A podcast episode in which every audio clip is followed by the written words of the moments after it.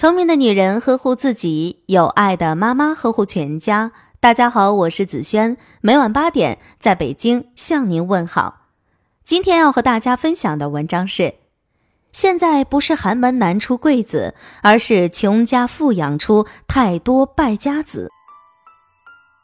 我身边有个这样的家庭，一家三口，父母经营着一家小店，女儿在上大学。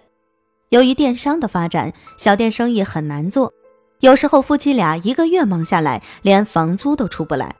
两口子平时中午吃饭，连个荤菜都不敢点。但是女儿上了大学之后，第一个假期回来就找爸妈要苹果手机，说自己的手机太掉价，在朋友面前抬不起头。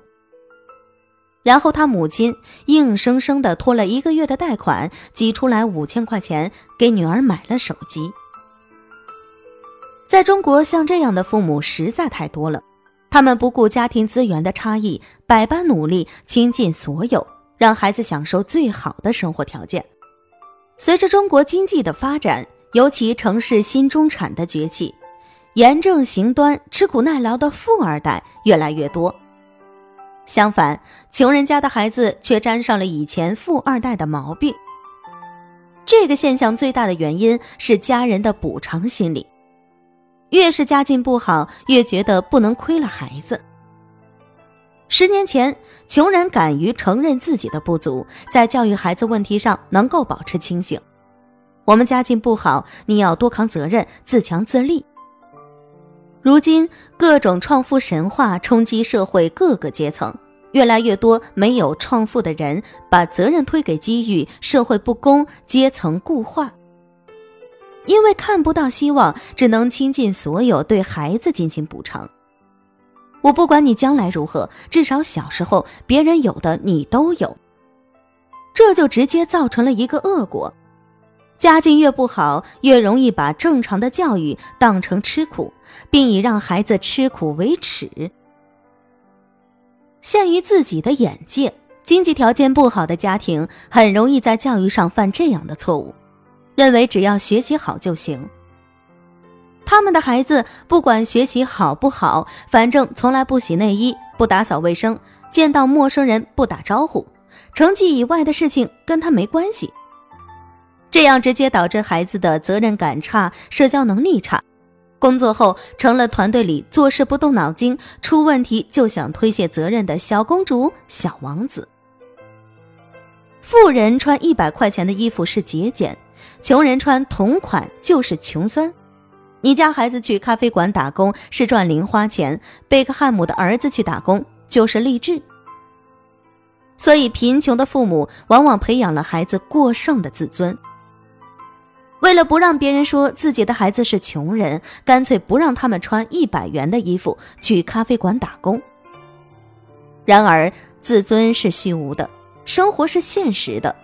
虚荣不能帮助任何人撑过一生。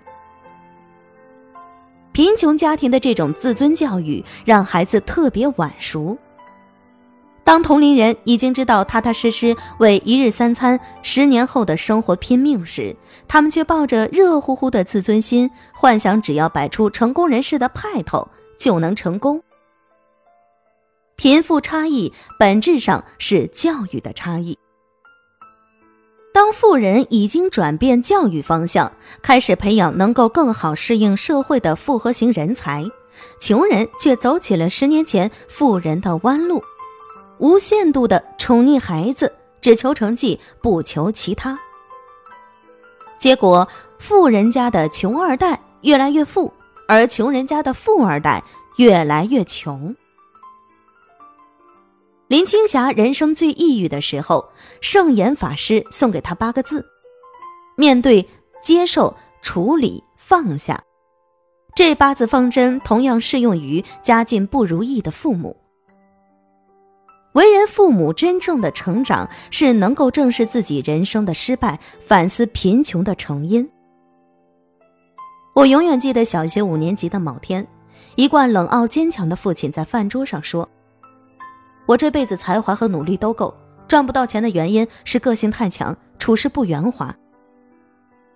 后来他又多次反思这个问题，以致我大学就开始看心理学的书，一直特别重视自己的情商修炼。